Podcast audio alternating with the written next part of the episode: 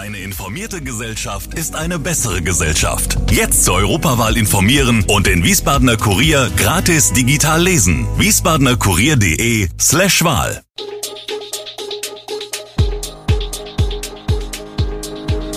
Gude, unser morgendliches News Update.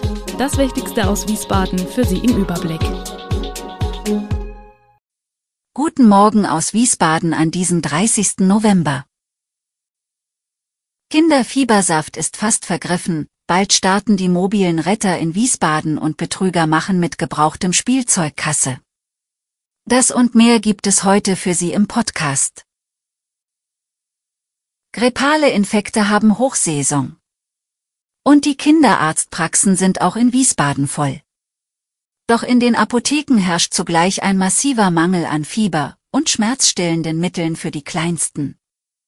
Kurzzeitige Lieferengpässe sind kein neues Phänomen. So viele Probleme mit nicht verfügbaren Medikamenten habe man aber noch nie gehabt, berichtet Ursula Funke. Sie ist Präsidentin der Landesapothekerkammer Hessen und betreibt am Bismarckring die neue Apotheke.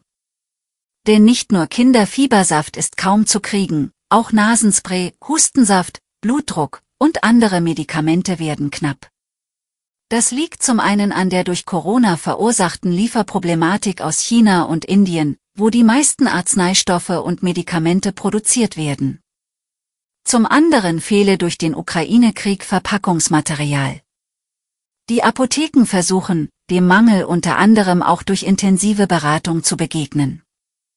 Eine Lösung werde immer gefunden, betont Funke, deswegen solle schmerzhaft auf keinen Fall panisch gebunkert werden. Ab Februar soll das Projekt Mobile Retter in Wiesbaden starten. Freiwillige Nachbarschaftshelfer sollen den Rettungsdienst im Notfall unterstützen. Gerufen werden die Retter nur in Fällen, in denen es um eine Reanimation geht.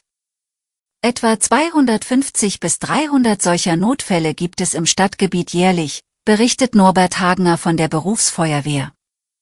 Wird ein Fall der Leitstelle gemeldet, soll künftig automatisiert geprüft werden, ob sich ein mobiler Retter in direkter Nähe befindet. Wenn er schneller als der Rettungsdienst vor Ort sein könnte, wird der Retter per Push-Nachricht angefragt. 115 Personen sind inzwischen als Helfer geschult, weitere werden gesucht. Bis zum Projektstart im Februar sollen es 150 sein.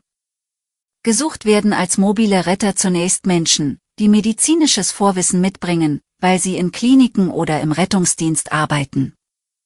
Oder Ehrenamtliche, die Einsatzerfahrung haben, weil sie in freiwilligen Feuerwehren oder im Katastrophenschutz aktiv sind.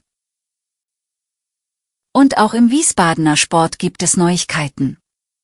Der Handball-Oberligist TuS Dotzheim hat einen neuen Trainer. Konrad Banser wird das Team ab sofort trainieren. Der anerkannte Handballfachmann und Coach der deutschen U16 Beachhandballer übernimmt beim Oberligisten zunächst bis zum Saisonende. Ein langjähriger Weggefährte Bansas ist der ehemalige Nationalspieler Jan-Olaf Immel. Er kennt den neuen Dotzheimer Coach seit knapp 35 Jahren.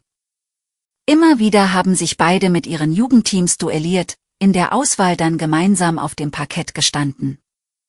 Es gibt nicht viele Trainer in Deutschland, die so eine Expertise wie er mitbringen.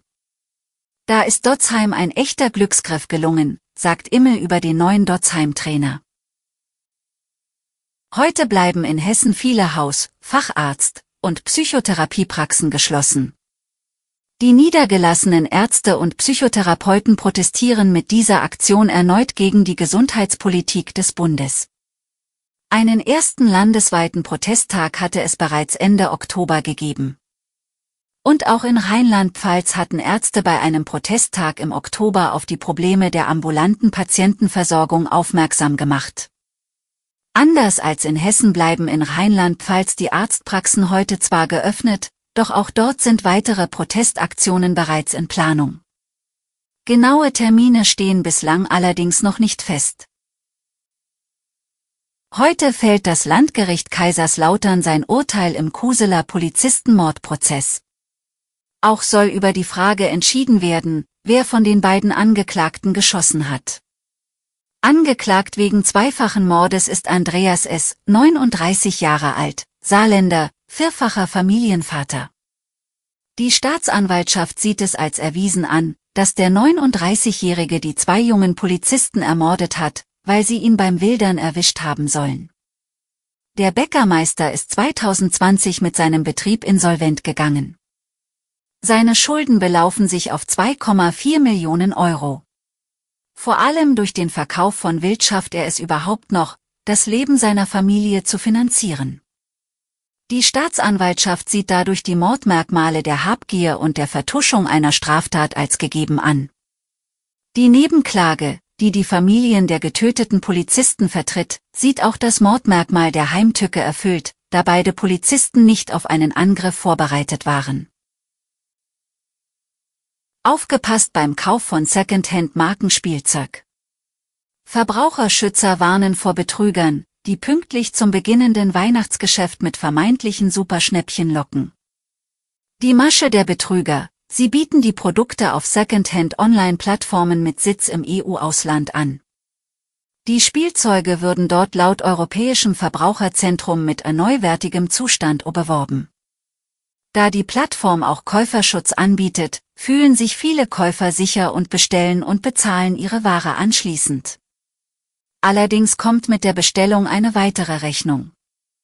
Denn die Verkäufer selbst waren nicht im Besitz der Ware, sondern nutzten die Daten des Käufers, um damit den Artikel bei einem seriösen Anbieter zu bestellen, der dafür natürlich eine Rechnung ausstellt. Verbraucherschützer raten unter anderem dazu, sich den Account des Online-Shops immer genau anzusehen. Ein junger Account mit eher wenigen Produkten sollte bereits skeptisch machen. Ist man auf die Masche hereingefallen, sollte man sofort bei der Polizei Anzeige erstatten. Alle Infos zu diesen Themen und noch viel mehr finden Sie stets aktuell auf wiesbadener-kurier.de. Gude Wiesbaden ist eine Produktion der VRM von Allgemeiner Zeitung, Wiesbadener Kurier, Echo Online und Mittelhessen.de.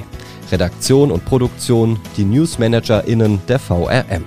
Ihr erreicht uns per Mail an audio.vrm.de.